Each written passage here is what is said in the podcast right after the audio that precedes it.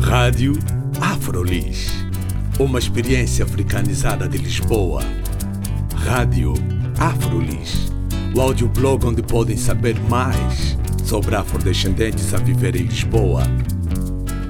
Visitem também a nossa página de Facebook, Rádio Afrolis.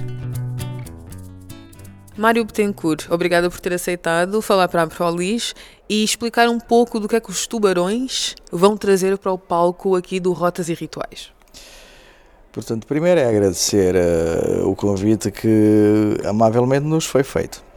E então tivemos que reunir a malta e uh, também reunir as músicas. E então o que nós vamos aqui apresentar hoje é o nosso repertório que um, há 20 anos, quando parámos, uh, fazíamos e que constitui nos ritos dos tubarões e também nos, nas músicas que fizeram a história do nosso percurso durante todo esse tempo da carreira dos tubarões.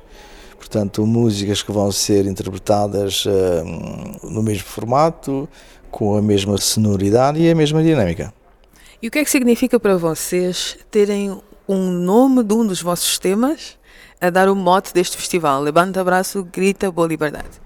Muitos hão de pensar que a gente se sente orgulhoso, sim, sentimos-nos orgulhosos, mas é muita responsabilidade, porque de facto a noite de hoje para nós é muito importante, não só pela comemoração em que estamos integrados, mas também pela responsabilidade que nos cabe de defender esse nome que por acaso também faz parte de, do, do grito de uma das nossas músicas, que é o Levanta Abraço e daí a responsabilidade, mas também uma responsabilidade com prazer que vamos defender em palco.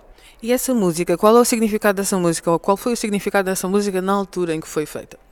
Isto era o grito que, que foi dado na altura para exaltar a chegada da independência. A chegada da independência que para nós foi muito, muito boa e que continua a ser, com ganhos, com sofrimentos, com, com lutas, com muito suor, uh, mas que pronto, vamos ter que lutar e trilhar sempre.